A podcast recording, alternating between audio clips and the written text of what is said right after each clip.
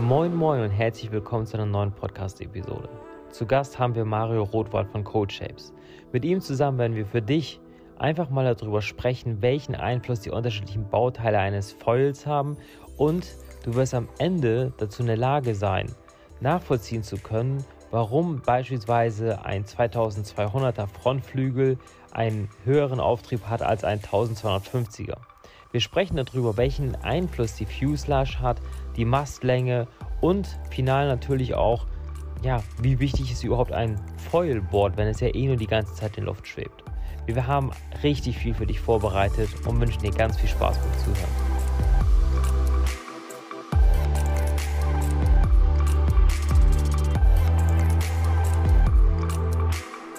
Hey Mario, herzlich willkommen. Moin, moin. Na, wie geht's? Mario, wir haben heute. Mir geht's hervorragend. Vielen herzlichen Dank dafür. Ähm, wir haben ja jetzt ein äh, bisschen frei gehabt. Ich war auch ein bisschen auf dem Wasser. Von daher bin ich ja tiefenentspannt und freue mich, mit dir mal wieder sprechen zu dürfen. Wie geht's dir? Ja, mir geht's äh, genauso. Und dafür machen wir das ja alles, ne? dass wir eigentlich viel aus Wasser kommen. Zwischendurch in der Hektik äh, vergisst man das dann auch manchmal. Aber wenn man da so ein paar freie Tage hat, dann weiß man wieder, warum man hier ab und zu auch mal am Computer äh, sitzt und genau auf dem Schreibtisch hängt. Ja, ja, das ist halt einfach echt dieses absolute Freiheitsgefühl, was man bei diesem Sport einfach erleben kann. Das ist äh, ja so ein, ein guter Tag auf dem Wasser, zwei, drei Stunden äh, am Strand sitzen und kiten gehen und äh, fühlt sich an wie eine Woche Urlaub und dann ist man auch total tiefenentspannt. Am besten noch mit ein bisschen salziger Haut am Schreibtisch, ähm, direkt vom Wasser an den Tisch oder mit einem Tee genau. sich nochmal irgendwo hinsetzen. Das ist echt so die beste Zeit, die man ja. haben kann. Selbst, selbst in kalten Jahreszeiten, ne?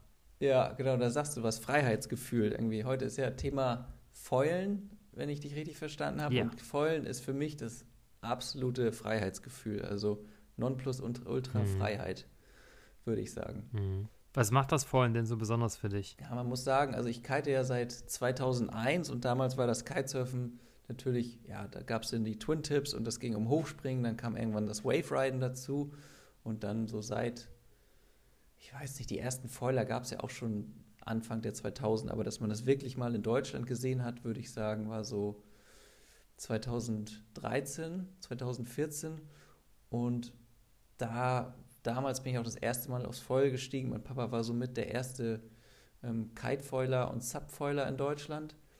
Ähm, und du kannst halt ganz, ganz andere Winkel fahren.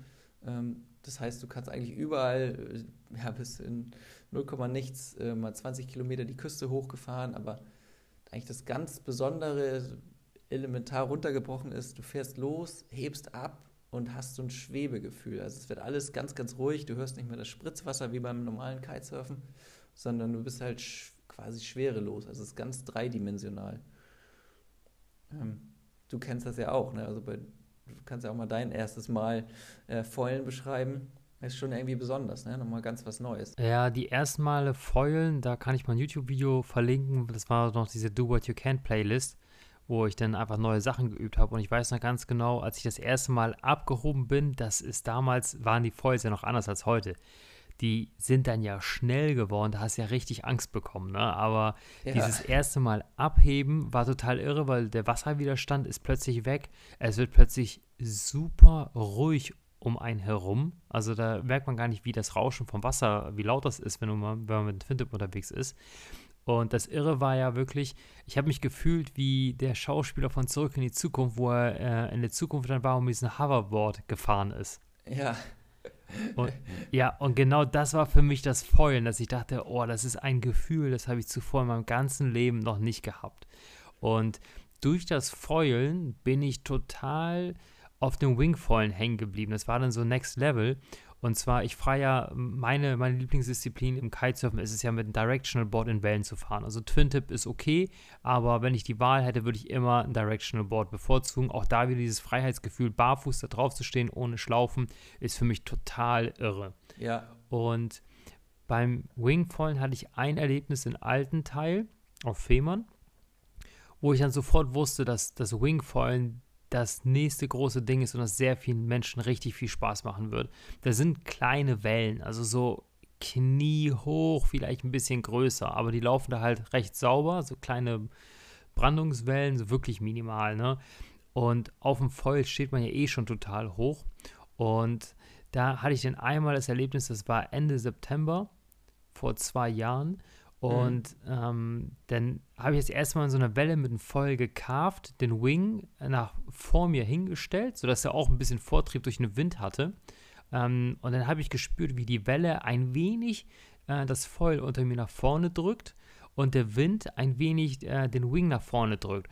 Und es ist unbeschreiblich, das ist das aller, allererste Mal das Gefühl in meinem Leben gewesen, schwerelos zu sein, weil einfach dieser, das ja, war so in Symbiose, der Druck von der Welle, ja, ja. Genau, ja. Das also das schon, war, das ist Wahnsinn, ne? Also würde ich auch sagen. Ja, da, da kriege ich Gänsehaut, ja. Das, genau, echt das Wingfoilen in so, ich sag mal, das Wingfoilen macht eigentlich so die kniehohen Wellen, hüfthohen Wellen, ich sag mal, zum äh, Maui vor der Haustür, ne? Also jeder äh, schlechte Wavespot an Nord- und Ostsee wird auf einmal zum, zum äh, Wave-Paradies mit dem Wingfoil. Ähm, es ist echt, ja, muss man selber erleben, um das verstehen zu können, glaube ich. Und genauso beim Kitesurfen, mit dem Kitesurfen, äh, beim Kitefoilen kannst du dann auf einmal statt äh, zwölf Knoten mit, einem, mit einer Door, mit einem Leichtwindboard, kannst du auf einmal bei, ich sag mal, sieben, sieben Knoten mit deinem ganz normalen Zehner ähm, Wavekite loslegen und äh, ja, fährst das schwere los kreuz und quer in äh, atemberaubenden Winkeln durch die Bucht. Also das hat für mich auch so einen äh, Erkundungs-, Entdeckerfaktor beim Kitefoilen. Ja, man kann unwahrscheinlich große Strecken zurücklegen. Es ist super entspannt, weil der Kite, der, der, braucht gar nicht so viel Zug. Das heißt, man hat auf dem, auf dem Trapez gar nicht so einen Druck drauf. Man braucht kaum Ankanten, weil das Ding zieht eh von ganz alleine Höhe.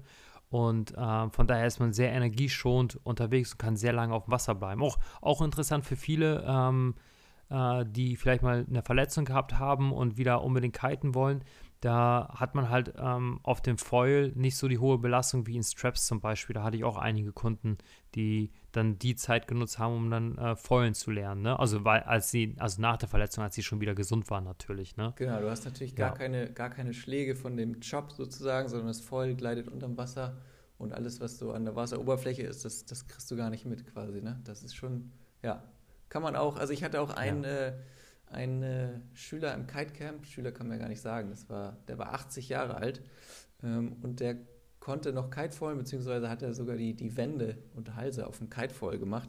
Kann man sich gar nicht, ist ein absolutes Bewegungstalent, ähm, aber das geht auf jeden Fall auch noch im hohen Alter. Also man muss da nicht äh, jung und freakig sein, sondern man kann das auch im hohen Alter echt noch lernen und vor allen Dingen ist es knochenschonend, wenn man ohne Straps fährt.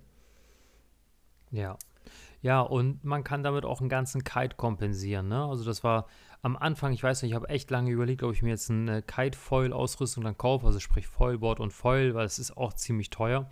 Und da meinte ein guter Freund, äh, mit dem habe ich die letzte Podcast tatsächlich gemacht, Sören Cordes, der hat dann gesagt, ja, der kauft sich halt kein 17er Kite mehr, der kauft sich anstatt eines großen Kites, ähm, kann er halt, ist sein größter Kite ein 13er oder ein 12er und dann geht er halt damit bei wenig Wind äh, foilen und hat halt ähm, richtig guten Vortrieb, weil der Kite super leicht ist und konnte halt darüber den Kauf des Foils kompensieren, ne? Ja, auf jeden Fall. Also ich glaube, gerade so, ich sag mal, wenn du jetzt Wave-Kiter hast, die vielleicht nur 6, 8, 10 als Range haben ähm, und normalerweise dann vielleicht einen 15er gebraucht hätten, einfach ein Foil und dann mit einem 10er kannst du schon bei 8 Knoten, ähm, vielleicht sogar 7 Knoten richtig Spaß haben. Das stimmt, ja. Ja, ja. Mario, ähm, ich hatte dich ja ähm, in diese Podcast eingeladen, weil du als ähm, Entwickler von Kiteboards und Foils ein enormes Know-how mitbringst. Und ähm, ich wollte mal ganz am Anfang anfangen und unsere Zuhörern das Foilen näher bringen. Und da beim, beim Thema Foilen wird, kann es schon ziemlich kompliziert werden, wenn man sich damit noch nie beschäftigt hat. Aber es gibt so viele Größen von Frontflügeln, Backwings, äh, dann gibt es eine Fuselage und auch eine Mastlänge. Es hat alles irgendwie einen Einfluss auf das Fahren. Und ich wollte ganz gerne mit dir mal wirklich mit den Basics anfangen und dass wir uns einfach mal die Bauteile anschauen von einem Foil und ähm, erklären, wie die funktionieren, worauf es da ankommt und welchen Einfluss das dann auf dem Wasser hat. Dass man vielleicht, ich meine, ähm, wir beide machen das ja beruflich, bei uns beiden ist es ja so, wir sehen ein Foil und sehen anhand von der Formgebung und der Größe, wofür der geeignet ist. So, aber wir haben natürlich auch die Erfahrung auf dem Wasser und andere Kenntnisse. Und ich würde ganz gerne mit dieser Podcast viele Menschen an die Hand nehmen wollen, dass die in diesen Bereich kommen, dass sie wissen, ah, okay, das ist äh, 1700 Quadratzentimeter, das ist High Aspect oder nicht High Aspect, dass sie einfach wissen, okay, was bedeutet das und was, was könnte für die das Richtige sein. Hättest du Lust, da mal ein bisschen ja. Deep Talk zum Thema Material zu machen, ja? Genau, mhm. wir, wo, steigen wir gleich ein. Ja. Wo, ja, womit würdest du denn äh, sinnvollerweise anfangen wollen? Mit welchem Bauteil? Also genau, erstmal glaube ich, kann man sagen, Kitefoil und, und Wingfoil ähm, und Surffoil, Pumpfoil funktionieren alle ähm, im Groben eigentlich alle identisch. Ähm, von daher kann man erstmal, glaube ich, ganz grob alle Bauteile einmal erklären. Und ja, fangen wir einfach mal ganz oben an, würde ich sagen. Ähm, wir haben quasi ganz ja. oben das Board, also das Kitefoil-Board oder Wingfoil-Board. Und da drunter wird dann Mast einfach geschraubt.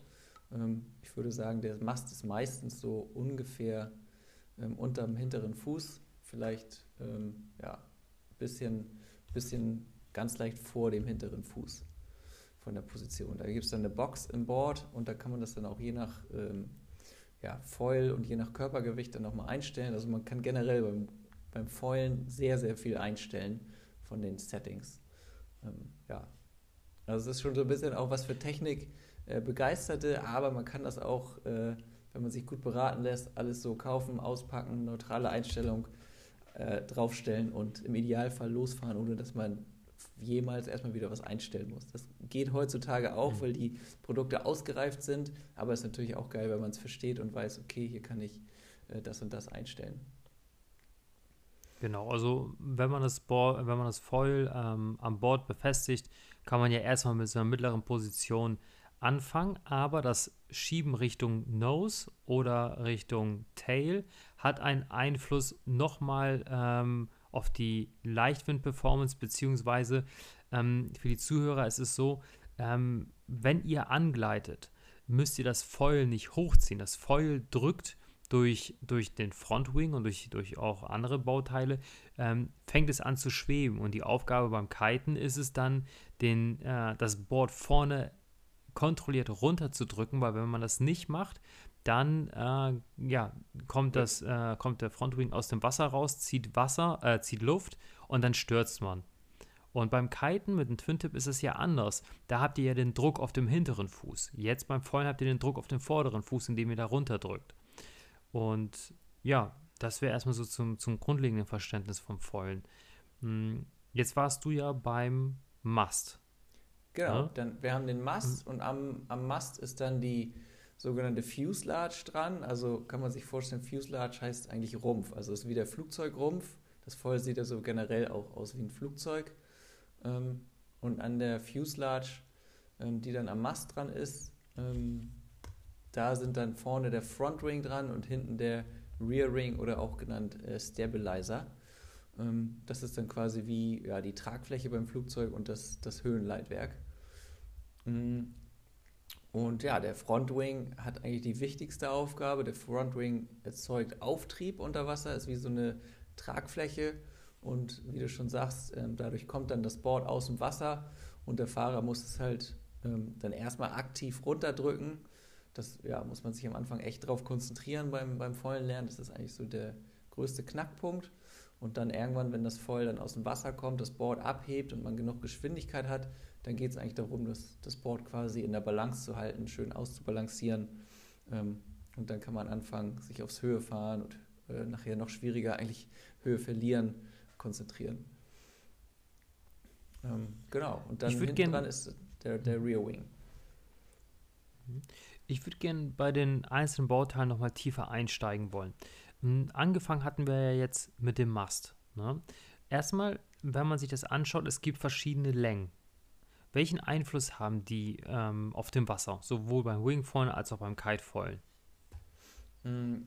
Generell kann man sagen, je kürzer der Mast, desto anfängerfreundlich ist es. Also ich würde schon empfehlen, äh, ich sag mal, wenn man jetzt in eine Kiteschule und Wingschule geht, dann startet man oft mit einem 45 äh, oder 50 Zentimeter Mast. Und wenn man jetzt, ich sag mal, mittelmäßig begabt ist beim Wingfoilen, dann würde ich vielleicht einen 60 cm Mast als ersten Mast kaufen. Wenn man vielleicht ein bisschen sportlicher ist, dann kann man auch gerne so einen 80, 82 cm Mast kaufen. Ähm, das sorgt dann dafür, dass man schon ein bisschen anderen Winkel fahren kann. Das heißt, das Board muss nicht immer ganz plan über dem Wasser schweben, sondern man kann auch schon so ein bisschen das Board, ich sag mal, ankippen, anwinkeln. Wenn man dann die, die Racer sieht beim, gerade beim Kite Racen, die fahren dann so einen 115 cm Mast und fahren ja, wirklich 45 Grad, vielleicht sogar noch ähm, mehr rein nach hinten gelehnt, dass das Board wirklich ganz, ganz schräg ist. Die haben dann auch ganz, ganz schmale Boards, dass die Boards halt niemals die Wasseroberfläche berühren, weil man dann dadurch natürlich wieder den Speed verliert. Ähm, genau, und je, je, weiter man das Board quasi ankippen kann, desto bessere äh, Winkel kann man fahren, desto mehr Druck kann man auch ähm, aufbauen und desto schneller kann man im Grunde genommen auch werden, weil natürlich viel mehr, ähm, ich sag mal, ja, wie soll man es beschreiben? Man kann viel mehr Druck aufbauen. Wenn man jetzt ganz, ganz ähm, waagerecht fahren muss, weil der Mast so kurz ist, muss der waagerecht fahren, damit das Board nicht das Wasser berührt und dadurch hast du einen sehr schlechten äh, Winkel. Das heißt, der, der Wing oder das, der Kite hebelt dich einfach vorne rüber. Wenn du jetzt einen längeren Mast hast, kannst du ein bisschen schräger fahren, kannst dadurch äh, mehr Druck aufbauen gegen den Kite oder gegen den Wing und kannst ja, krassere Winkel, Winkel fahren und, und auch schneller werden. Ähm, und natürlich, wenn du nachher auch, mhm. auch, auch Wänden und, und Halsen fährst, hast du mehr Spielraum. Das heißt, du kannst vor der Wende das Board runterdrücken, fast auf die Wasseroberfläche und kannst dann bei der Wende viel weiter rauskommen. Der Flügel zieht nicht so schnell ähm, Luft und kannst auch bei größerem Chop fahren. Also gerade wenn du irgendwie an der Nordsee bei viel Chop unterwegs bist oder Ostsee, dann macht es auch mehr Spaß, wenn du einen größeren Mast hast, längeren. Genau, das, das Stichwort äh, ist ja das eine, was du meinst, ist jetzt ja das, das Höhelaufen. Hm, ich sehe aber tatsächlich den Vorteil in einem längeren Mast, äh, der ist, äh, wenn man erstmal das grundlegend beherrscht, dass man fahren kann. Ne? Also ich würde dir zustimmen, dass man mit einem Kurzmast erstmal anfängt. Aber wenn man dann fahren kann, dann bietet ein langer Mast auch sehr viele Komfort- und Sicherheitsvorteile. Ne? Das eine ist, wenn du unebenes Wasser hast, was du gerade als Job bezeichnet hast, wenn wir mal eine Stufe höher gehen, da sind schon etwas kleinere Wellen, dann kann es sein, dass, wenn man es nicht richtig beherrscht, dass man vorne mit dem Frontwing aus dem Wasser rauskommt, der Luft zieht und man sofort stürzt. Und hat man dann halt einen längeren Mast, dann kann man, ohne dass man so Berge und Täler, Täler fährt, einfach gerade durch so kleinere Wellen hindurchkommen. Ne? Genau. Und das andere ist, und für die Zuhörer auch, es gibt eine Symbiose zwischen Mastlänge und Frontwing. Weil, da werden wir auch gleich nochmal drauf zu sprechen kommen, wenn wir über den Frontwing und High-Aspekt sprechen. Ähm, so ein Frontflügel kann extrem groß werden. Und ihr könnt euch vorstellen, wenn ihr das Board anwinkelt und ihr habt jetzt einen Mast von 50 Zentimetern oder kürzer, ihr winkelt das an, dann guckt an einer Seite eurer, von eurem großen Frontflügel der Flügel ein wenig aus dem Wasser raus. Und dann zieht sich so eine Luftblase einmal um den Frontwing und hat keinen Vortrieb, äh, ne, was heißt, keine, hat einen Strömungsabriss und ihr stürzt. Und hättet ihr einen längeren Mast, dann könnt ihr den halt genauso gut anwinkeln und der Frontwing bleibt die ganze Zeit im Wasser. Das ist tatsächlich auch ein recht häufiger ähm, Sturz am Anfang, den man hat, dass man einfach so äh, ja, unterschätzt, wann die, die Spitze vom Frontwing rauskommt, oder Mario? Genau, also das äh, passiert eigentlich bei jedem Anfänger, dass man ähm, zu weit mit dem Frontflügel aus dem Wasser kommt, entweder mit dem, mit dem Tipp quasi oder einfach ja, mit dem ganzen Frontflügel. Ähm, und dann ja, zieht der Luft, wie du schon sagst, Strömung reißt ab und dann ist kein Auftrieb mehr da, du fällst einfach irgendwie ins Wasser rein. Ja. Mhm. Wenn wir nochmal beim Mast bleiben dürfen, Mario, es gibt ja noch einen Performance-Unterschied zwischen Carbon und Aluminium. Kannst du uns das mal erklären, für wen welches Material geeignet ist? Ähm, genau, also generell mh, hm, muss man sagen, Aluminium ist ein bisschen günstiger in der Herstellung, wobei jetzt durch diese ganzen, äh, ja, ich sag mal, Inflation, Lieferschwierigkeiten in der Welt in den letzten Jahren ist Aluminium auch echt teuer geworden.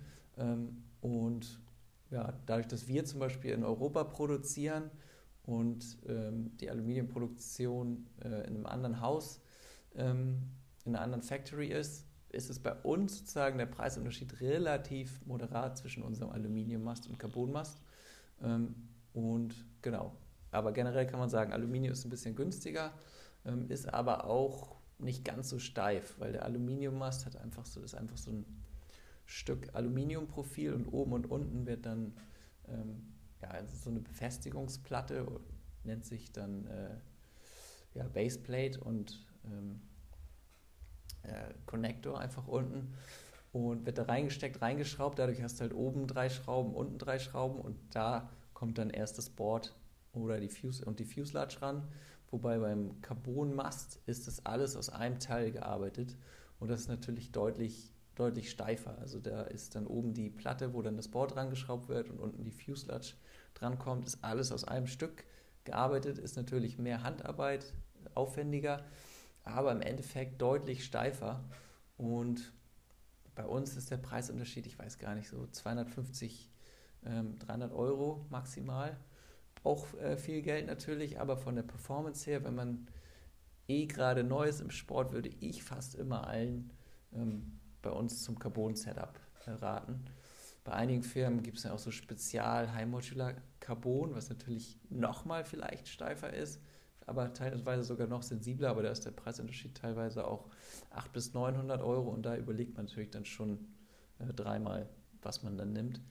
Generell merkt man das aber auch echt schon ähm, als, ja, als Aussteiger, Carbon und Aluminium, weil kann man sich ja vorstellen, gerade beim Wingfoilen mit dem äh, schweren Board, was dann vielleicht am Anfang 120 Liter hat, äh, hat man eine große Schwingmasse, Schwungmasse und dadurch wird es halt dann schnell indirekt. Das heißt, man kann nicht ganz so genau fühlen, was macht der Flügel unter Wasser. Selbst wenn man schon dann die ersten Kurven fährt, ist es echt angenehm, wenn man so ein ganz direktes Gefühl hat und genau weiß, ah, okay, ähm, jetzt geht's hoch, jetzt ist fast das Tipp aus dem Wasser von meinem Frontwing. Ähm, das hilft dann auch schon in den ja, Anfängerstadien. Mhm. Ähm, Wenn also wir gibt, noch gibt natürlich auch, mhm. äh, gibt natürlich auch, die entwickeln sich auch weiter, die Aluminiummasten.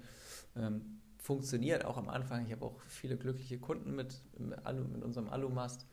Aber generell, ich, so von, auch von unserem Feedback jetzt aus den letzten Jahren, ähm, kann ich eigentlich immer sehr guten Gewissens zu unserem Carbonmast raten. Ja, da ist auch, ähm, ist einfach eine Frage, was der Geldbeutel hergibt. Ne? Für mich ist es immer äh, auch pri im privaten Bereich, wenn ich meine Kameras für meinen YouTube-Kanal irgendwie kaufe und sowas, bin ich auch immer recht entspannt dabei, mehr Geld auszugeben, ähm, weil ich einfach, für mich geht, geht die Kalkulation halt immer auf. Ich kaufe mir halt eine hochwertige Canon-Kamera, die kostet mehr als eine andere und da auch ein gutes Modell und auch hochwertige Objektive mache damit bessere Aufnahmen, Videos und Fotos und es kostet mich zwar am Anfang halt richtig Geld, aber wenn ich das weiterverkaufe und irgendwann, spätestens wenn ich, wenn ich die Erde verlassen werde, wird dieses Material verkauft und dann ist das halt einfach auch mehr wert. Und wenn man sich so ein Carbon-Setup ähm, gönnt, hat man zum einen einfach, ja, einfach eine bessere Zeit auf dem Wasser. Ich meine, die Zeit ist einfach begrenzt, die wir für unseren Sport haben und dann muss das einfach richtig geil sein und richtig gut funktionieren. Und dann denke ich immer, gut, wenn, wenn derjenige, und das muss jeder für sich selbst entscheiden, das Geld über hat, dann kann er sich echt überlegen zu sagen, okay, ich gebe jetzt ein bisschen mehr aus, kostet zwar eh schon eine Stange Geld, aber ich, ich packe nochmal eine Schippe oben drauf und wenn ich später weiterverkaufe und mir nochmal was anderes holen möchte, kriege ich entsprechend das wieder kompensiert. Aber ich würde gerne nochmal einen anderen Punkt äh, beim Thema Carbon ansprechen und äh, das Thema Wingfoil. Hm, Wenn's, ähm, wenn man fortgeschritten ist beim Wingfoilen, sollte man schon definitiv aufs Carbon wechseln, weil ich die Erfahrung gemacht habe, dass der ein oder andere Alumast, also markenunabhängig, sich auch mal verformen kann, wenn man beim Wingfoilen anfängt richtig zu springen. Würdest du auch empfehlen, da auf dem Level schon auf Carbon definitiv zu gehen, dass da gar keine Überlegung mehr ist, wenn es um Springen geht? Ja, doch, würde ich schon sagen. Also ich glaube, wenn es ans Springen geht, dann hast du erstmal den Gewichtsfaktor, dann freust du dich schon, äh, wenn das nachher ein bis anderthalb Kilo leichter ist, das voll. Gerade weil das natürlich jetzt nicht direkt im Board ist, sondern wirklich dann auch nochmal wieder diesen langen Hebel hat. Da merkst du dann so ein Kilo schon echt extrem, was dann unter Bord hin und her schwingt. Ähm, und es ist einfach, es ist einfach deutlich stabiler, hält dann die Sprünge auch echt deutlich länger aus. Also bis so ein Carbonmast bricht, im Idealfall, wenn der jetzt vernünftig verarbeitet ist, dauert einfach äh, ein paar Jahre. Ähm, Und ja, was wollte ich noch sagen? Genau, beim Aluminium hast du natürlich noch den Nachteil, dass das einfach oxidiert. Also Aluminium auf Aluminium und dann hast du die ähm, Schrauben aus ähm, Edelstahl und dadurch hast du immer eine Oxidation an den Schrauben, musst es dann einschmieren mit Tefgel und eigentlich sollst du es jede Session auseinanderbauen. Macht man wahrscheinlich dann in der Praxis vielleicht nur jede äh, dritte Session oder lässt das mal irgendwie zwei Wochen stehen und dann wird es schon echt knapp, das wieder auseinanderzukriegen. Das heißt, wenn du es vielleicht zwei Monate zusammengebaut lässt, kriegst du es im Worst Case äh, nicht mehr auseinandergebaut, den Mast. Ähm, und kannst dann auch nicht mehr vom, ich sag mal, zum Beispiel 60 cm Mittelstück auf 75 wechseln. Ähm, und dann musst du halt ein Leben lang zusammengebaut bleiben. Ähm, genau, da hast du halt auch schneller eine Schwachstelle einfach. Ja. Oder du musst es besser Mhm, pflegen. noch- Ja, genau. Ja. Ich greife da jetzt ein wenig vor, aber das ist ein Thema, da werden wir nochmal beim Frontwing und Backwing auch nochmal drüber sprechen. Das passt jetzt ganz gut zum Thema Carbon und einmal so einen allgemeinen Überblick. Mm, Es kommt ja auch darauf an, wie scharf die Abströmkante ist bei so einem Mast und bei so einem, bei so einem Frontflügel. Und da ist es ja so, dass die Carbon-Foils meistens doch auch schärfer sind, oder nicht? Ähm, ja, doch würde ich schon sagen. Also gerade du kannst natürlich auch dann ähm, nacharbeiten. Ne? Also du kannst zum Beispiel jetzt auch sagen, ähm, wenn ich da jetzt Kratzer drin habe, kann ich Filler drauf machen und das wieder schleifen. Und generell von der Fabrik aus kommt es meistens äh, schon nochmal besser verarbeitet. Das heißt, du hast bessere Abrisskanten, die sind besser nachgeschliffen. Ähm, das merkt man dann schon gerade bei den, bei den Frontwings. Ähm, also zum Beispiel bei unserem Frontwing, der ist aus recyceltem Carbon. Ähm, da kannst du dann auch mit Filler arbeiten und das nachschleifen. Kannst aber auch die Kanten ähm, nachschleifen, wenn du da mal irgendwie Probleme hast. Ja, so eine Abrisskante macht schon viel aus. Mhm. Wenn wir jetzt vom Mast äh, weiter nach unten gehen, dann kommen wir bei der Fuselage an. Ähm, welchen Einfluss hat die denn auf dem Wasser? Die gibt es in verschiedenen Längen. Genau, die Fuselage ähm, verbindet im Grunde genommen Mast, Frontwing und, und Heckflügel. Und man kann sich eigentlich merken, je länger die Fuselage ist, desto stabiler wird das Foil. Also das heißt zum einen diese Hoch-Runter-Bewegung, ähm, die man am- Anfang bei äh, Anfängern immer sieht. Das heißt, das Foil drückt dich hoch, du verlagerst das Gesicht, Gewicht weiter nach vorne, damit es wieder unter Wasser geht, damit es wieder runter geht. Und dann äh, musst du es wieder ein bisschen nach hinten verlagern, das Gewicht, damit du nicht einstichst mit dem Board. Und dadurch entsteht so ein Rodeo-Ritt. Und der wird ein bisschen abgefangen durch eine längere Fuselage. Das heißt, ähm, die Bewegungen sind nicht mehr ganz so hektisch vom Foil. Und auch die, wenn du dich in die Kurve lehnst, die Kurven, Kurvenradius wird einfach ein bisschen größer. Ähm, das heißt, am Anfang ist es einfach stabiler in alle, in alle Richtungen das Foil. Ähm, also würde ich den Anfängern immer empfehlen, wir haben zum Beispiel eine Medium Fuselage und eine, eine große, eine Large Fuselage. Und da würde ich immer den Anfängern zur großen Fuselage raten, egal ob Kiten oder ähm, Wingfoilen. Genau. Gibt es natürlich auch die Hm, sehr sich- sportlichen, die, die können auch mit der Medium anfangen, aber generell so der normale Wingfoiler oder Kitefoiler, der sollte zur großen greifen. Kann ich mir auch sehr gut irgendwie vorstellen, was die Wendigkeit angeht. Kurze Fuselage, ähm, wer schon mal mit einem Smart gefahren ist oder mit Fiat Cinquecento, das ist äh, vergleichbar mit der Wendigkeit von einem Rollschuh. Ne? Äh, Ja. übrigens, mein ID3, der ist, der ist auch, den kannst du auch im Stand drehen, gefühlt. Ja, Und äh, lange Fuselage ist halt wirklich wie, wie ein T5 oder wie ein Kombi. Langer Radstand, der braucht dann zum Genau. Wenden halt einfach einen größeren Radius. Ne? ja. Ja. Ist, ist einfach ähm, gemütlicher, auf jeden Fall. Und na klar, wenn man dann besser wird ne, und du willst dann springen und in der Welle ähm, kleinere Turns fahren und sowas, dann ist natürlich geil, wenn du die ähm, kleine Fuselage hast. Das macht dann schon richtig Laune, auch für so Manöver fahren. Ich sag mal, so ein, so ein Schweinekringel nennt sich das ja, also so ein 360er auf dem Wasser und dann machst du noch einen Kite Loop dazu in der Luft. Hört sich erstmal kompliziert an, würde ich sagen. Mit ein bisschen Übung kriegt das aber äh, jeder normale Kitesurfer nach so einem Sommer hin. Ähm, das ist dann schon cool, wenn man dann die Medium Fuselage hat. Ja.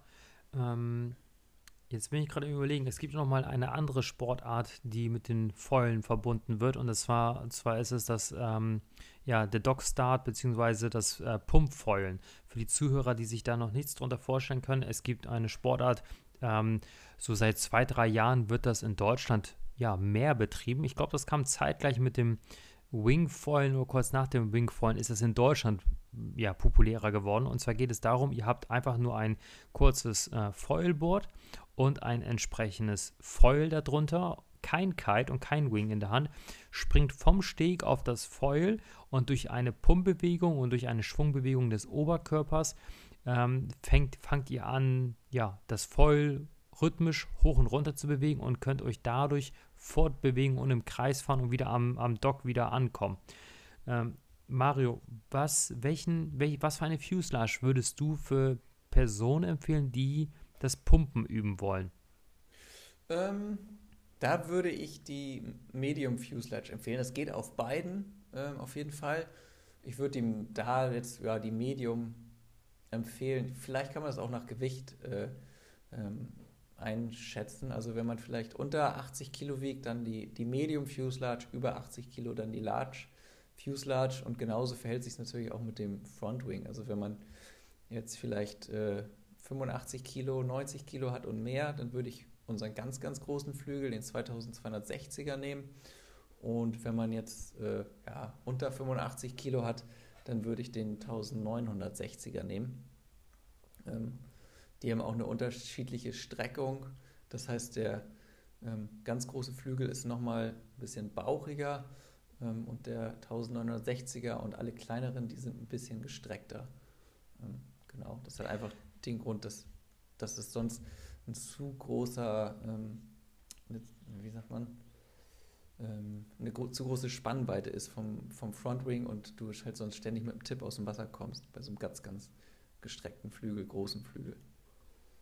Ja, äh, jetzt hast du was ganz Tolles gemacht und zwar hast du jetzt schon mal äh, die Kurve bekommen, um über den Frontwing zu sprechen. Du hast nämlich gerade zwei Zahlen genannt, 2260er glaube ich und 1900er, 900 noch was.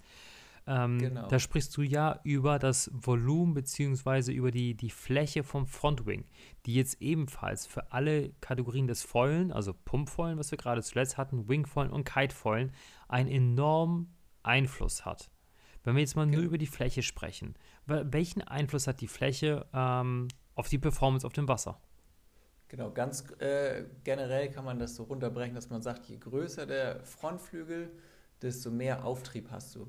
Ähm, das hängt natürlich auch nochmal stark davon ab, ähm, wie dick ist das Profil, was hat man für ein Profil und, und ähm, wie ist die Aspektratio, also wie tief ist der Flügel ähm, zur Streckung in Relation, aber das sind jetzt alles so Feinheiten. In erster Linie kann man sich merken, ähm, 2000er Flügel und größer ist schon sehr, sehr großer Flügel, auch zum Pumpfoilen ähm, und Wingfoilen, also sehr Anfänger geeignet. Und äh, beim Kitefoilen würde man sagen, vielleicht äh, ein 1200er Flügel ist ähm, ein relativ großer Frontflügel, aber dann kommt es halt natürlich auch nochmal enorm drauf an, ist das ein sehr gestreckter Flügel, hat also sehr viel Leistung oder ist das ein sehr bauchiger Flügel, ist also sehr fehlerverzeihend und ähm, ja, ich sag mal, gerade beim Kitefallen ähm, ah, kann man auch nicht so sagen, aber generell kann man sagen, je bauchiger der Flügel, desto fehlerverzeihender das ist, aber das kann man auch mit Profil auch wiederum wettmachen. Also so ganz verallgemeinern kann man das dann auch wieder nicht. Ja. Ja. Um, ähm, also wenn wir über die, die Fläche des Foils sprechen, ist es ja so, dass ein ähm, Foil mit 2000 Quadratzentimeter mehr Auftrieb bietet als ein Foil mit 1200 äh, Quadratzentimetern. Das bedeutet ja im Umkehrschluss ja auch, dass ein großer Frontwing bei einer niedrigeren Geschwindigkeit schon anfängt abzuheben.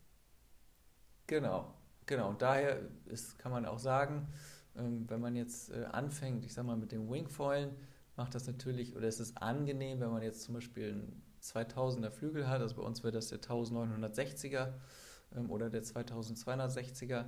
Dadurch hast du halt eine sehr geringe Geschwindigkeit, kommst früher aus dem Wasser und wenn du dann am Anfang irgendwie stürzt, stürzt du halt erstmal nur mit so, ich sag mal, irgendwas zwischen 12 und 15 km/h. Das heißt, die Stürze tun nicht so weh, gerade wenn du dann vielleicht auch den kürzeren Mast noch hast. Ähm, ist es echt sehr, sehr entspannt und genauso beim Kitesurfen, wenn du da den 1200er Flügel hast, oder vielleicht sogar unser 960er, würde ich sagen, ist auch immer noch sehr entspannt. ähm, hast du eine relativ niedrige Geschwindigkeit, du musst nicht ganz so schnell reagieren. Ähm, wenn du dann nachher so einen Race-Flügel hast mit 500 oder 600 Quadratzentimetern, der auch noch sehr, sehr dünnes Profil hat, dann brauchst du halt schon sehr, sehr viel Speed, musst erstmal dann auf dem Board schnell angleiten. Das äh, ja, ist natürlich, brauchst du viel mehr Druck im Kite auch, bis du dann rauskommst, bist viel schneller und wenn du dann stürzt, ähm, tut es halt viel mehr weh und ist natürlich auch schwieriger zu kontrollieren, weil deine Bewegungen viel äh, schneller kommen müssen.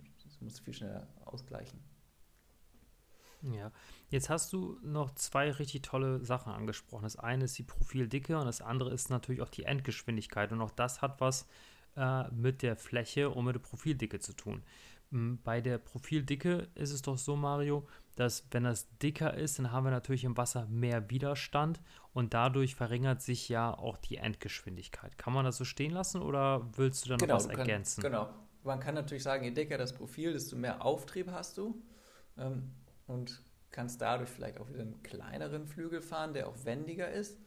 Ähm, aber ähm, du bist natürlich auch erstmal langsamer. Also ähm, ich würde sagen, unser Profil ist vielleicht ein kleines bisschen dicker sozusagen, wenn man das jetzt mit dem, ja, das ist ein kleines, ich sage mal, nicht mit Foils von vor drei, vier Jahren vergleichen, die waren alle sehr, sehr dick und sehr, sehr bauchig.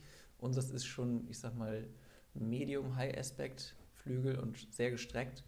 Ähm, aber im Vergleich mit, mit anderen High-Aspect Frontwings ist es ein kleines bisschen dicker.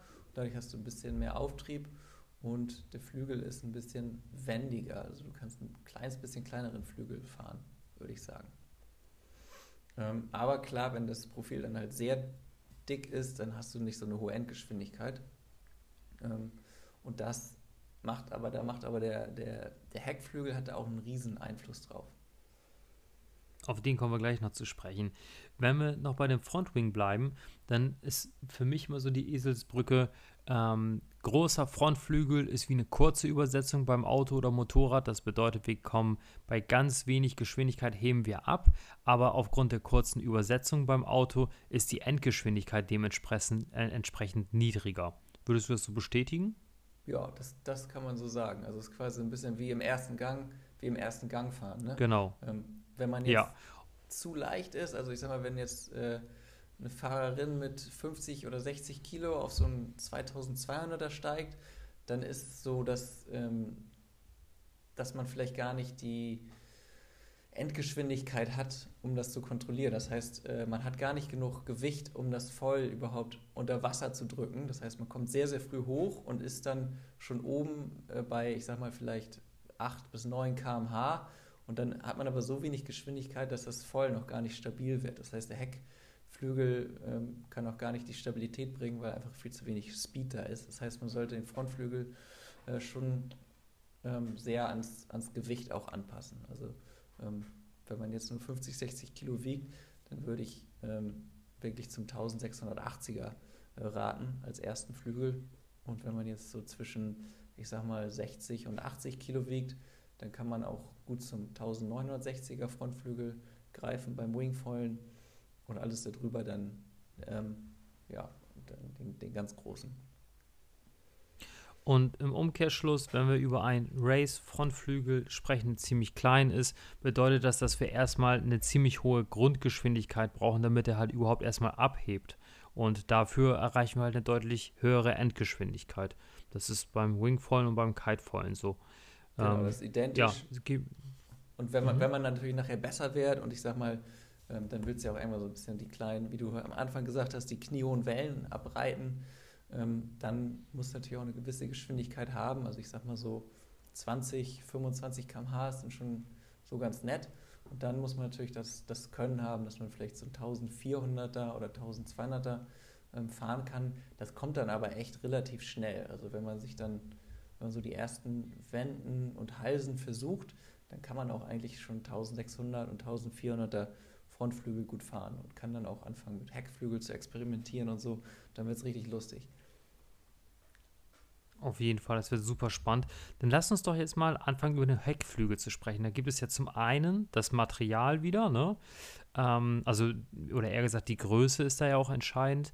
Ähm, die Formgebung würde ich mal wirklich äh, den Entwicklern so wie dir überlassen. Tatsächlich, so die Formgebung für mich ist immer so ziemlich entscheidend, wie welche Größen die, die Menschen sich aussuchen, weil tatsächlich die Formgebung überlasse ich den, den Entwicklern. Und ähm, ich, ich fahre ja auch dein Foil, ich fahre ja auch das, das Viking ähm, ja. zum Wingfoilen und da waren ja solche zwei Spacer mit dabei, um den Heckflügel nochmal zu verstellen. Ähm, über beide Sachen würde ich noch sehr gerne mit dir sprechen wollen, Mario. Ähm, ja, also genau, erstmal kann man natürlich sagen, der, der Heckflügel erzeugt im Gegensatz, erzeugt einen gegensätzlichen äh, Abtrieb zum Frontflügel. Also der Frontflügel hat einen Auftrieb und der Heckflügel hat einen Abtrieb und dadurch wird das Foil dann nachher stabil. Ähm, und mit diesen Anstellwinkeln, ähm, die du schon angesprochen hast, also dieses Spacer, die man dann zwischen den Heckflügel und die Fuselage schraubt, kann man nochmal den Winkel vom Heckflügel einstellen. Das muss man sich vorstellen wie ein Höhenleitwerk im Grunde genommen von einem Flugzeug.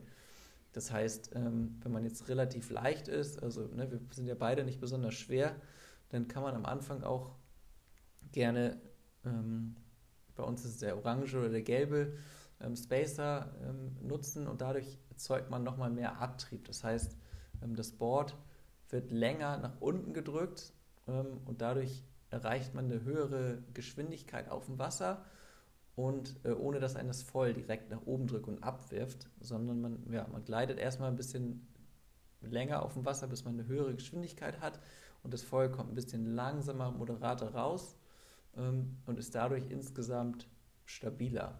Kostet natürlich am Ende natürlich alles Endgeschwindigkeit, weil das alles natürlich den Widerstand vom Foil erhöht. Aber gerade für den Anfang ist das ganz, ja. ganz nett. Mhm. Und ja, Mario, du zuerst. Und, und genau, dann kann man noch dazu sagen, also wir haben im Moment haben wir zwei ähm, Heckflügel im Angebot. Wir haben einmal den ganz normalen, dem äh, Stabilizer 42 heißt er, der hat so kleine Winglets, also ist so ein ganz bisschen noch gebogen am, am Tipp, ähm, nach unten gebogen und dadurch wird das Foil auch nochmal stabiler. Also man ist dann nochmal einfach kippstabiler ähm, hat, und dadurch, dass das Profil auch ähm, ich sag mal, etwas dicker ist, ist das Foil nochmal ein bisschen langsamer, nochmal stabiler. Also es ist ein sehr, sehr einfach zu fahrender Heckflügel, sehr stabil, ähm, erleichtert das, das Kitefoilen und, und Wingfoilen echt enorm. Und wenn man dann ein bisschen besser wird, dann rate ich echt jedem Kunden, egal ob äh, Wingfoilen, Kitefoilen, Surffoilen, ähm, rate ich immer zu unserem ähm, Fast Rear Wing. Und der ist, hat halt keine Winglets, ist generell viel, viel dünner. Ähm, und ja, hat ein sehr schnelles Profil und dadurch ähm, erhöht sich dann einfach der Gleit. Also das Foil wird viel schneller, man kann viel länger gleiten, ohne dass man jetzt äh, Kraft braucht vom, vom Wing oder vom Kite. Ähm, und dadurch kann man natürlich richtig geil die Wellen abreiten und dann den äh, Kite und das, den Wing totstellen. Ähm, genau, das ist dann aber schon Next Level, weil das natürlich nicht ganz so stabil ist. Man braucht eine höhere Geschwindigkeit, eine höhere Geschwindigkeit, um dann auch äh, aus dem Wasser zu kommen.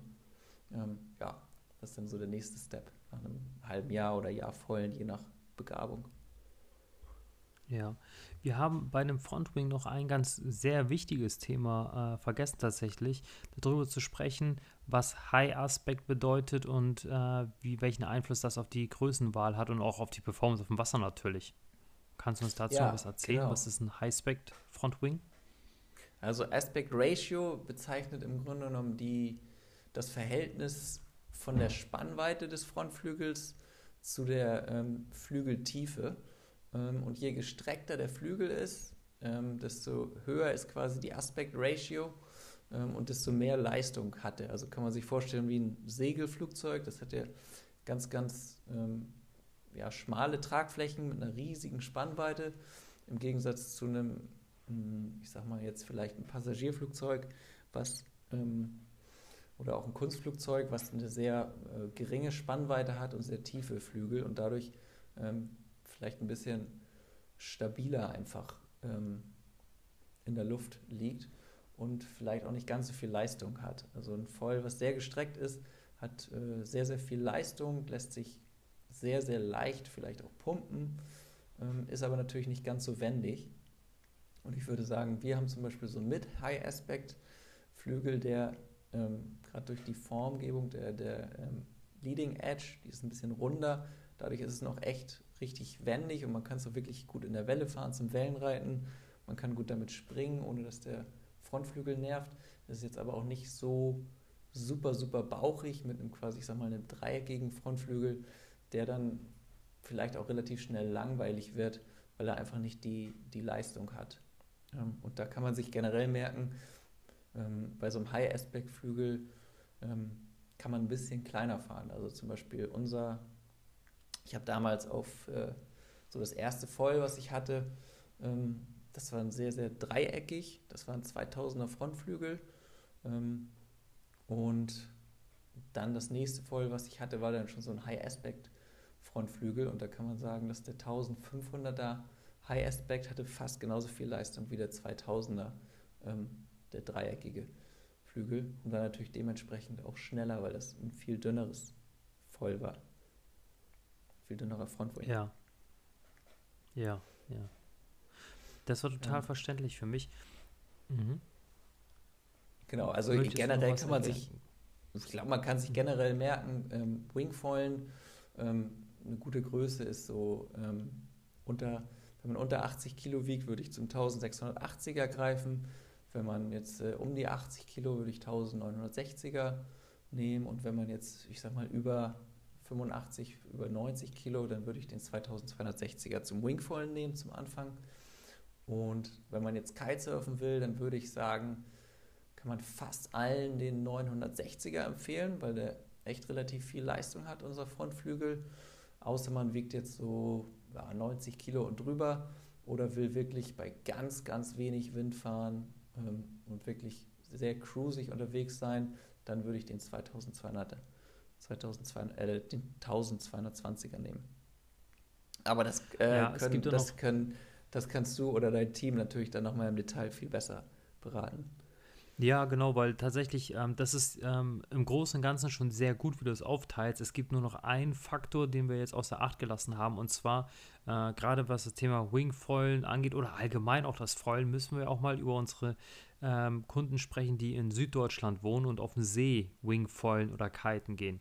Und ähm, da ist natürlich äh, jetzt mal Gewichts also klar, natürlich ist das Gewicht auch relevant, aber gerade da geht es ja darum, halt überhaupt ins ins Schweben, ins Fliegen zu kommen. Ne? Und da kann es dann auch mal Sinn ergeben, tatsächlich mit einem niedrigeren Körpergewicht doch einen etwas größeren Frontflügel zu haben, damit man da dann wirklich bei wenig Wind überhaupt in den Genuss kommt, abzuheben. Ja, auf jeden Fall. Also da würde ich auch sagen, echt am See äh, eigentlich immer eine Flügelgröße größer als äh, auf der Ostsee. Ähm, zum Anfang vielleicht sogar manchmal zwei genau. Flügelgrößen. Genau. Ähm, und ja. ja, so ein Flügel ist natürlich auch teuer, aber im Vergleich zum ganzen Sport kostet das nicht die Welt. Und wenn man jetzt auf einem 1900er oder so angefangen hat, dann kann man eigentlich äh, das super mit einem 1500er, 1400er ergänzen und äh, spart sich da eventuell dann sogar ähm, ein Wing. Also kann man mit äh, zwei, zwei Wings äh, super, super viel machen. Beim Kiten würde ich sagen, reicht ein Frontwing erstmal da, da würde ich dann höchstens mit dem äh, Heckflügel experimentieren, aber beim Wingfoilen oder Pumpfoilen, ähm, da ist es dann schon geil, wenn man zwei, zwei Flügel hat. Ja. Mm, ich habe jetzt das Gefühl, dass wir sehr viel äh, über das Thema Foil gelernt haben. Mm, bevor wir auf das Thema Foilpflege nochmal zu sprechen kommen, würde ich noch gerne mal ein paar Minuten mit dir über das Board sprechen, weil man kann ja sehr schnell den Eindruck bekommen, dass das Board vollkommen egal ist, weil es schwebt ja in der Luft und es macht ja nichts. Das ist aber ganz anders. Und da kann ich auch sehr gut aus der Praxis sprechen, weil ich habe ja auch mal Bretter gebaut und ich habe einen guten Freund, der hat sich ein Foilboard selbst gebaut, war auch total happy damit, es hat ja auch funktioniert.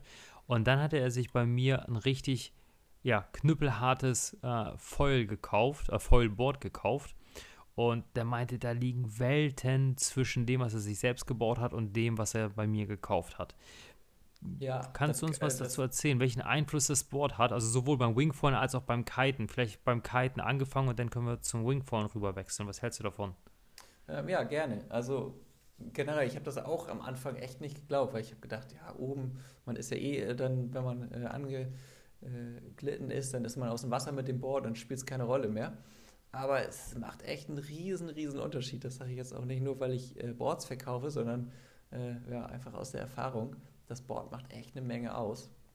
Ähm, und generell beim Kiten würde ich sagen, das Wichtigste ist, dass das Board steif ist. Also beim Foilen, egal ob Kite-Foil-Board oder Wing-Foil-Board oder Pump-Foil-Board, das muss maximal steif sein, ähm, damit die Kraftübertragung vom Foil perfekt ist. Und dann, ja, genau, egal ob du dann pumpen willst oder einfach nur das Feedback brauchst, wo, wo das Foil gerade ist, das macht einen riesen, riesen Unterschied, ähm, ob das Board maximal steif ist oder ähm, zu viel ja, Flex hat. Mhm. Und dann kann man sich eigentlich merken, so ein Anfänger Kitefoil-Board ähm, ist halt ein bisschen größer oder generell auch beim Wingfoilen, die sind eigentlich immer größer. Das heißt, beim Kitefoilen wäre das jetzt so 1,30 oder 1,40 ähm, oder sogar 1,50 gab es früher auch öfter. Mittlerweile würde ich sagen, sind die Kitefoils so gut geworden, dass man irgendwo zwischen 1,30 und 1,40 ähm, auf jeden Fall ähm, anfangen kann. Und durch das größere Board hat man natürlich eine größere Gleitfläche ähm, und muss nicht einen ganz so großen Kite fahren. Ähm, ja, gleitet dann relativ easy an, hat dann relativ entspannt die Geschwindigkeit, um hochzukommen ähm, und kann dann schnell abheben.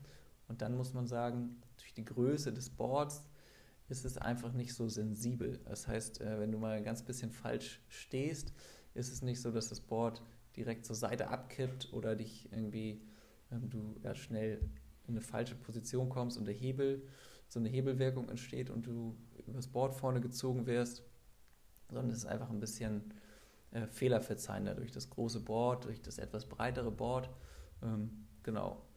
Und das kann man eigentlich, ja, dann, wenn man besser wird, dann würde ich sagen, fährt man nachher 115 cm. Also bei uns ist es das Iceland ähm, in 130 als Anfängerboard oder auch das Grönland, das ist ja so unser Luxusboard, das ist zu, äh, ich sag mal, zu 98 Prozent aus nachwachsenden Rohstoffen gebaut, ist komplett aus, aus Holz, hohl gebaut, also ganz äh, aufwendige, hohle Konstruktion. Und dann haben wir noch das Iceland als äh, etwas günstigere ähm, Version, das ist aber genauso steif und ja, genau, das ist natürlich nicht, nicht ganz so krass, ist äh, nicht aus Deutschland, aber auch immer noch aus Europa und ist mit äh, recyceltem Carbon ähm, das sind so unsere beiden Boards, aber da erfahrt ihr noch mehr nachher im, im Detail auf der Webseite. Ähm, und beim Wingfoil ist es aber eigentlich genauso, dass man sagt, je größer das Board, desto anfängerfreundlicher ist es.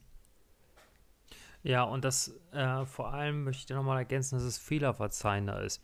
Hm, als ich mich an meine Anfänger des Kitefoils erinnere, hatte ich auch ein großes Board und das aus sehr gutem Grund, weil die ersten Male, wenn man mit so einem Foil abhebt, hebt man kurz ab und dann fällt man vorne mit der Nase wieder runter. Also man fährt so ein Rodeo. Das ist so, als ob das Board dich jeden Moment versucht, einfach nur abzuwerfen tatsächlich. Ja. Und wenn ihr jetzt ein Board habt, was ein wenig länger ist und ihr stellt euch vor, ihr verliert das Gleichgewicht, die Nase geht vorne ganz schnell hoch und geht dann wieder spitz runter. Wenn ihr jetzt ein, ein langes Board habt, dann toucht das vorne, toucht das so die Wasseroberfläche an und ihr könnt wieder ganz normal gleiten. Habt ihr dagegen ein kurzes Board, ähm, kommt ihr spitze ins Wasser ein. rein, die da, genau, das sticht ein und äh, man fällt komplett vom Foil und kann seinen Fehler gar nicht mehr korrigieren. Weil ich weiß noch, und das kann man auch in meinen Videos sehen, die ich jetzt hier unter der Podcast verlinke, ähm, dass ich die ersten Male halt immer so abhebe, antatsche und dann, ich touch so oft die Wasseroberfläche, bis ich dann irgendwann mein Gleichgewicht und den Schwerpunkt auf dem Brett finde und dann wirklich glatt sauber ins Schweben komme. Und das wäre mit einem kleinen Board nicht möglich. Aber es gibt noch einen anderen Punkt, Mario, der sehr wichtig ist. Und zwar gibt es bei den ähm, Kite Foil-Brettern, das gibt es beim Wingfoil nicht, gibt es ja äh, Bretter mit Volumen und welche ohne Volumen. Für die Zuhörer ohne Volumen könnt ihr euch so vorstellen, es ist ein Brett, das ist so dünn wie ein normales Twin-Tip, also wie ein normales Kiteboard. Und die Volumenbretter sind von innen hohl, haben Luft drinne und dementsprechend bieten die mehr Auftrieb und sind auch dicker bei welchen, wie, wie entscheidet man sich denn da als, als Kitesurf-interessierter Foiler? Ähm, ja, gute Frage. Bei uns habt ihr auch die Qual der Wahl. Also das Grönland, was ich gerade erwähnt habe, das Holzboard, was in Deutschland hergestellt wird, das ist quasi hohl, hat äh, mehr Volumen. Das ist schon sehr, sehr einfach zu fahren, muss ich sagen. Ähm, ganz easy zu fahren. Ähm, und das andere, das Iceland Board, das ist halt quasi wie ein Twin-Tip gebaut, hat einen Holzkern ähm, ist dann so ähm, gepresst, ist etwas dünner, hat, nicht, äh, hat quasi äh, nur ganz, ganz wenig Volumen. Ähm, ja, das ist vielleicht die ersten zwei Male ein ganz, ganz bisschen schwieriger, muss man sagen, weil es nicht so doll äh, aufträgt. Ähm, aber dafür kannst du es vielleicht ein bisschen leichter ankippen im Wasser.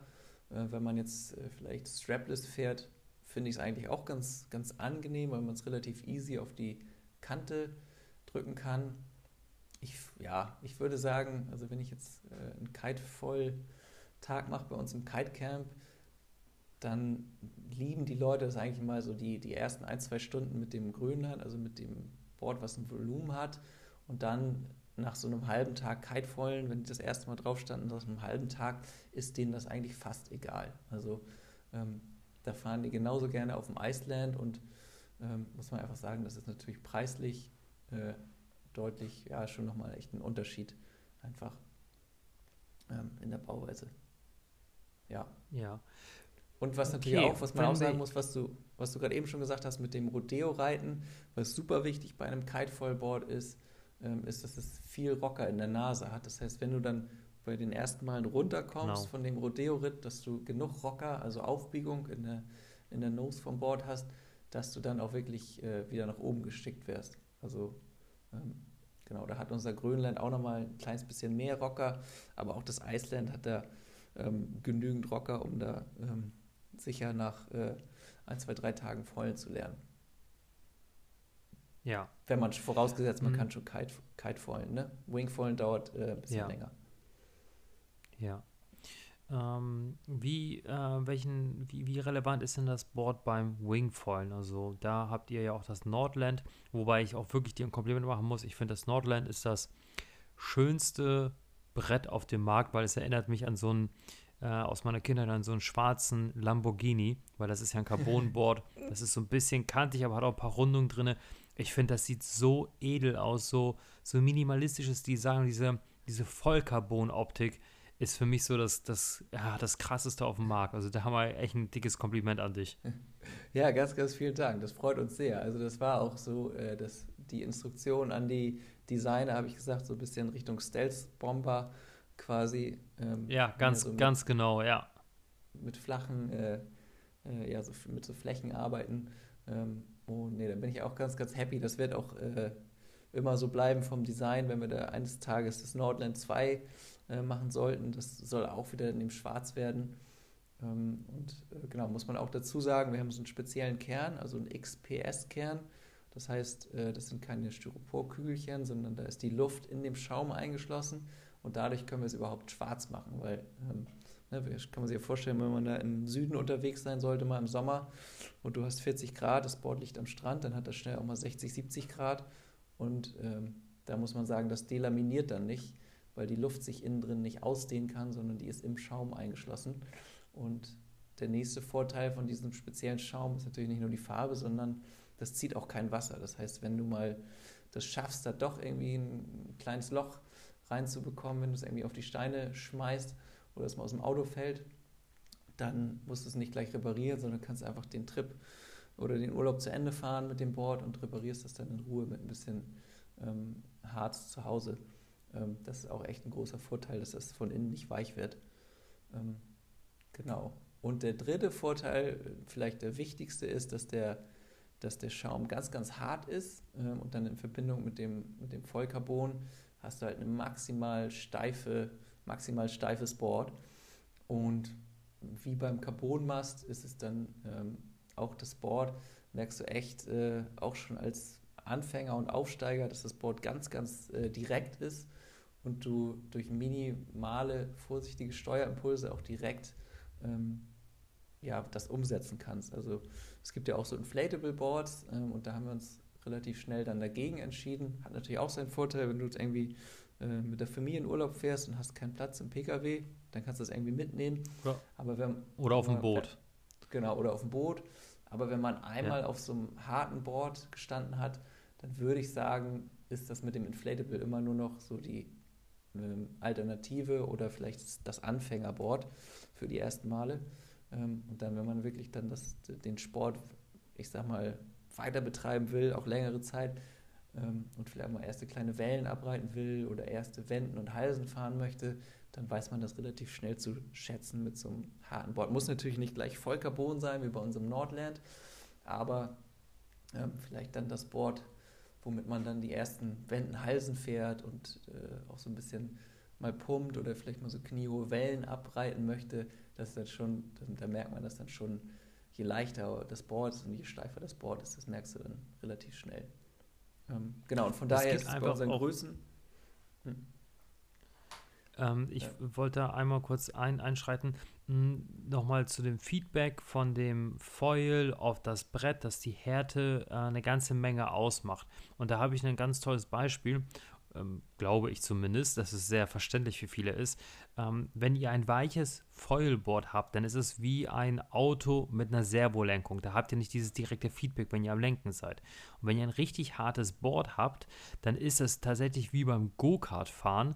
Ähm, da ist es ja so, dass ihr, dass ihr eine 1 zu 1 Übersetzung wirklich auf die, auf die Vorderachse, auf die Lenkachse habt und dann genau spüren könnt, was, was da passiert und euer, euer Lenkimpuls von eurem Handgelenk wird 1 zu 1 auf die Reifen übersetzt und so ist es auch mit einem sehr harten Wing-Foilboard oder Kite-Foilboard. Sobald ihr vorne mit dem großen C ein wenig irgendwas verändert, merkt ihr, dass das unten am Foil ankommt und genauso andersrum natürlich auch, ihr bekommt ein, ihr spürt tatsächlich das Wasser. Ne? Genau, genau. Und wenn du dann auch mal so, ähm, dass man mal so vielleicht mal so 50 Meter pumpen möchte beim Wingfoilen, da kommt man ja auch relativ schnell hin, dass man auch den Wing so ein bisschen tot stellt und mal so ein bisschen das Pumpen versucht, wie du dann beim, beim Pumpfoilen, dann merkst du einfach, dass die Kraftübertragung viel, viel direkter ist und da gar nichts verloren geht im äh, Flex des Boards. Ähm, genau, aber dann deswegen, weil wir natürlich jetzt äh, so ein Vollcarbon ähm, Board halt nur im Angebot haben. Wir haben ja gesagt, wir spezialisieren uns ähm, auf die Leute, die dann vielleicht ähm, ihr erstes Voll dann schon mit 110 Liter kaufen, ihr erstes Wingfoil Board oder dann auf die Kunden, die ihr zweites Wingfoil Board äh, dann kaufen. Also anfangen würde man wahrscheinlich dann, ne, ich sage immer, wenn Leute sagen, ich will Wingfoil lernen, dann sage ich denen immer hier oben im Norden, ey, geht äh, zwei Tage in eine Schule, macht einen Wingfoil-Kurs, ähm, dann seid ihr da auf dem ähm, ja, 150, 140 Liter Board unterwegs, habt dann den 45er oder 60er äh, Mast unten drunter. Und ja, wenn ihr das Gefühl habt, irgendwie der Sport ist richtig geil für mich, das ist was für mich, dann ähm, holt ihr euch die erste Ausrüstung. Und dann kann man drüber nachdenken, ob man als ersten Mast vielleicht sogar einen 75er oder einen 80er Mast nimmt, ähm, sich den kurzen Mast spart und beim Board wenn man jetzt nicht äh, 90 Kilo wiegt oder 100 Kilo, sondern vielleicht 80 Kilo, dann kann man auch gut auf dem 110 Liter Board ähm, steigen.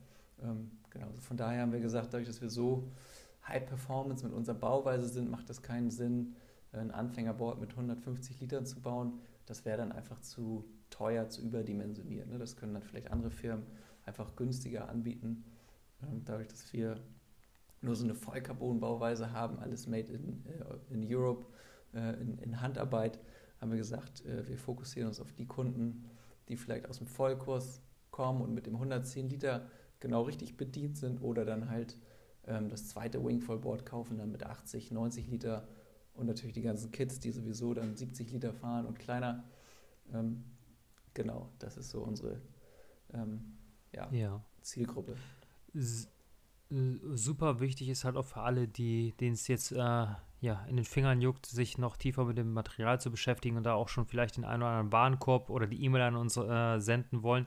Ähm, was man noch mit berücksichtigen sollte bei einer Foil-Ausrüstung, ähm, sind tatsächlich, dass man immer noch Schlaufen mit dazu kauft. Später braucht man das nicht unbedingt, sei man möchte damit springen, aber für den Anfang ähm, macht einem das, wird einem das Foilen viel leichter fallen, wenn man Schlaufen mit dabei hat, weil dadurch kann man halt wirklich nochmal das Board viel kontrollierter und leichter auf Spur bringen, dahin, wo man das vom Winkel her hinhaben möchte, ohne direkt davon runterzufallen. Hm, Mario, ich würde ganz gerne mit dir nochmal ganz kurz und dann auch zum Ende kommen, über die Materialpflege sprechen. Zum einen gibt es ein paar Punkte, die man beim Zusammenbauen des Foils berücksichtigen sollte. Thema Schrauben und ähm, da gehört ja noch ein bisschen was dazu, was man nicht vergessen sollte.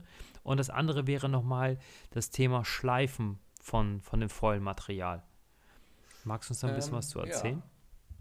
Ähm, genau, Materialpflege würde ich sagen, also wenn du, gerade wenn du einen Aluminiummast hast, dann ist wirklich wichtig, den immer komplett auseinanderzubauen. Gerade wenn man weiß, irgendwie, ich fahre jetzt mal zehn Tage nicht oder länger, dann auf jeden Fall den Mast auseinanderbauen und beim nächsten Mal zusammenbauen äh, alle Schrauben mit dem Tefgel einschmieren, dass die nicht oxidieren.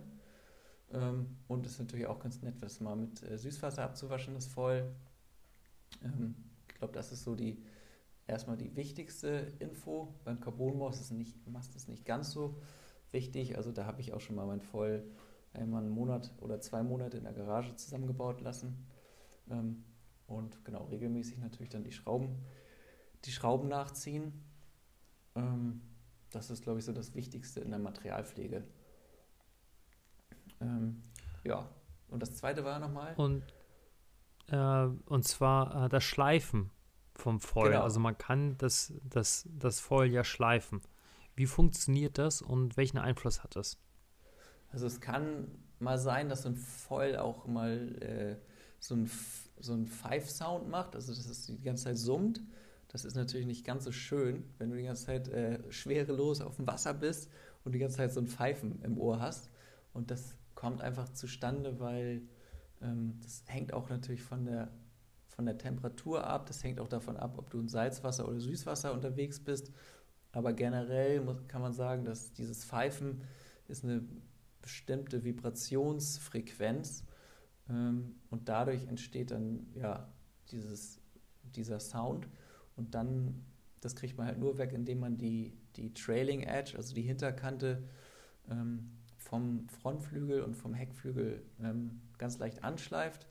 Ähm, ich sage immer so einen 30 Grad Winkel anschleifen. Ähm, das kann man auch beim Mast machen und dann muss man ein bisschen rumprobieren und dadurch ähm, ja, hat man dann nachher eine andere Frequenz, in dem dann die einzelnen Teile schwingen. So wurde mir das mal erklärt. Äh, und dadurch ist dann der, der, das Geräusch einfach weg, dieses Pfeifen weg. Ja. Und dann kann man natürlich noch weitergehen und sagen, ich optimiere jetzt mein Foil und benutze so einen so Filler. Das heißt, man spachtelt im Grunde um den ganzen Mast und den ganzen Frontflügel zu und schleift die dann nochmal ähm, dass die Oberfläche ganz, ganz, ganz perfekt wird. Also maximal perfekt. Das heißt, die ganzen Racefoiler, die sieht man immer nur am Schleifen und am Optimieren. Und wenn du da mit Sonnencremehänden ans, ans Foil fest, dann, äh, dann fangen die an zu weinen, sag ich mal. Weil die natürlich da endlos dran rumgeschliffen haben und der Meinung sind, dass da kleinste ja. Fett, Fettreste sie langsamer machen. Aber das würde ich sagen, ist so der dann äh, der, der, der vierte oder fünfte Step, wenn man dann vielleicht mal ein Rennen fahren möchte oder ähm, wirklich sagt, ey, ich brauche die letzten 2, 3 km/h im Speed. Aber ich glaube, ja, bis man da ist, da kann man noch äh, diverse Wellen erstmal abreiten und vielleicht die ersten 360er springen. Ähm, genau, außer irgendwie der eine Kollege auf dem Wasser ist immer schneller, da muss man natürlich irgendwie dann doch nochmal ins Feuer gehen und schleifen. Ja, und bevor unsere äh, Zuhörer jetzt in den Baumarkt laufen und sich ein 100er Blatt kaufen, das muss ja auch extrem feines Schmirgelpapier sein und ich glaube, es wird auch nass geschliffen, ne? Das schreibt genau, man gar nicht so normal, oder? Nee, das wird nass geschliffen und da würde ich so mit 800er oder 1000er äh, Schmirgelpapier bist du dann dabei. Ja. Ja. Ja, genau. cool. Mario, ja, nee, vielen herzlichen Dank. Gemacht. War sehr informativ. Geil, Mann. Geil. Ja, gerne. Gerne, gerne. Genau, was mir noch gerade einfällt, äh, was wir bei der Fuselage vergessen haben, da kann man bei uns hin und her stellen. Äh, und somit ist unser Foil natürlich Stimmt. auch dadurch, dass du dann ja. in der hinteren Einstellung ist es fürs Wingfoilen und in der vorderen Einstellung ist es fürs Kitefoilen. Ähm, da sind wir, glaube ich, auch, ja, ist im Markt ganz gut positioniert, dass wir ein Foil haben, mit dem wir wirklich alle bedienen können und das macht natürlich vielleicht die Kaufentscheidung auch nochmal einfacher, wenn man sagt, ich bin äh, Wingfoiler, wollte mal das Kitefoilen probieren oder andersrum oder ich wollte mich im Surffoilen probieren. Ähm, dadurch hast du einfach nochmal mehr Einstellmöglichkeiten und sparst dir dann vielleicht auf lange Sicht ein äh, bisschen Kohle, weil du vielleicht den gleichen Frontflügel oder Heckflügel oder Mast nutzen kannst für andere Sportarten. Ja, das ist auch nochmal so ein, so ein Argument dafür. Also ich fahre ja das, das Foil seit anderthalb Jahren, seit zwei, seit zwei Jahren, also ich, ich habe, also als du das auf den Markt gebraucht hast, ein paar Monate danach habe ich mir das gekauft und das fahre ich heute noch. Ähm, das kann man sich gerne mal bei mir im Laden auch ausleihen, wenn man es mal ausprobieren möchte. Was nochmal dafür spricht, ist einfach, es ist aus recyceltem Carbon hergestellt. Und was mir total zusagt, ist halt dieses Baukastenprinzip. Man kauft sich einmal die Basis ne, aus äh, Front und äh, Backwing und, und Mast. Und wenn man dann irgendwann merkt, okay, das ist einem, man möchte eine andere Performance haben, dann kann man sich für überschaubares Geld einfach den Frontwing in einer anderen Größe kaufen und dann hat man eine komplett andere Performance auf dem Wasser. Ja, genau. Und auch gerade der Heckflügel, der nochmal günstiger ist, der macht echt auch nochmal einen riesen Impact. Ähm, also das, ja, das ist schon ganz geil. Ähm, hat man echt ein vielseitiges Ding. Also ich bin jetzt zum Beispiel in Südafrika ganz, ganz viel am Surfvollen und äh, bin ich natürlich auch happy, dass ich da äh, nur ein Mast hin und her schleppen muss. Genau. Ja. Ja. Ja, cool, ey. Dann okay, würde ich sagen, Mario. sehen wir uns auf dem Foil. Ja, auf jeden Monaten. Fall. Über, wir sehen uns über dem Wasser diesmal. Genau. Sehr geil. Ich freue mich. Das, das ist auch cool. Man kann echt zu zweit unterwegs sein. Man kann sich wirklich unterhalten dabei. Das kann man, wenn man ja. nur Kitesurft oder Windsurft, kann man gar nicht glauben. Aber du kannst wirklich nebeneinander fahren und entspannt in Wohnzimmeratmosphäre äh, reden. Ja. Ja. Genau. Also ich bin jetzt auch echt wieder, also ich habe kein Kitefoil, also klar, natürlich bei mir im Laden, aber privat besitze ich aktuell kein Kitefoil. Und äh, es fängt an so ein bisschen ja, sich hast. im Kopf zu drehen, ob ich mir nicht äh, nochmal was zum Kiten hole, weil es ist einfach, dieses Gefühl ist einfach irre. Also, ja, genau. ja mal gucken, was, was die Tage so bringen. Ja, genau. Ja, ja cool. Dorian, dann. Mario, vielen, vielen herzlichen Dank für deine Zeit. Sehr gerne. Wir Bis zum uns. nächsten Mal. Bis dann. Ja, tschüss. Ciao. Nun geht auch dieser Podcast zu Ende und ich bin mir sicher, du hast eine Menge Informationen bekommen. Ich würde mich sehr freuen, von dir zu hören, falls du das Thema Fäulen für dich vertiefen möchtest. Sehr gerne berate ich dich, wenn du dich bei uns per Mail meldest über support at kite-buddy.de, über unsere Website kite-buddy.de, per Telefon oder du kommst einfach bei uns im Kiteshop in Bremerhaven vorbei. Ich freue mich, dich kennenzulernen.